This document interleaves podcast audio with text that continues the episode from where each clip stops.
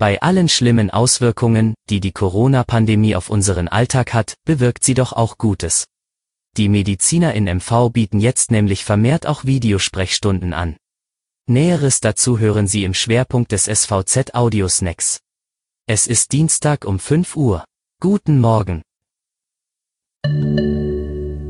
Vorweg die regionalen News. In Parchim fand am Wochenende zum vierten Mal in diesem Jahr eine Protestveranstaltung gegen die Corona-Einschränkungen statt. Laut der Polizei trotzten etwa 70 Teilnehmer aus Parchim und Umgebung bei der jüngsten Protestaktion gegen den harten Lockdown der eisigen Kälte. Der im Vorfeld angemeldete Spaziergang richtete sich gegen die Unverhältnismäßigkeit der Corona-Maßnahmen. Er wurde von der Polizei begleitet und endete am frühen Abend in der Parchimer Innenstadt.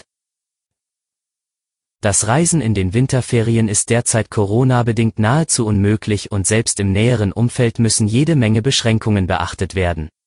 Unsere Redakteurin Karin Koslik hat zusammengetragen, welche Regelungen derzeit in MV gelten.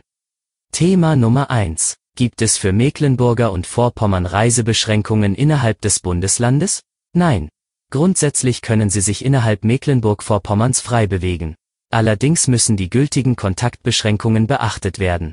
Thema Nummer 2. Können Parchimer oder Bützower in den Ferien ein paar Tage auf Rügen verbringen? Nein. Urlaub im eigenen Land ist momentan nicht möglich, denn Hotels und andere Ferienbetriebe dürfen keine Urlaubsgäste aufnehmen.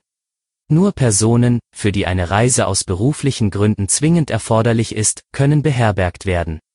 Mehr zu den aktuellen Corona-Regeln erfahren Sie auf shz.de. Zum Schwerpunkt. So merkwürdig das auch klingt, bewirkt die Corona-Pandemie doch auch Gutes. Die Telemedizin hat durch Corona einen enormen Schub erfahren, sagt Manon Austenatwied, Leiterin der Landesvertretung der Techniker Krankenkasse. Wurden im ersten Quartal 2020 erst 528 TK-Versicherte in MV ausschließlich per Video behandelt, waren es im darauffolgenden Vierteljahr bereits 1119. Die Ärzte hätten die Abläufe in ihren Praxen gleich zu Beginn der Corona-Pandemie auf die veränderten Bedingungen umgestellt.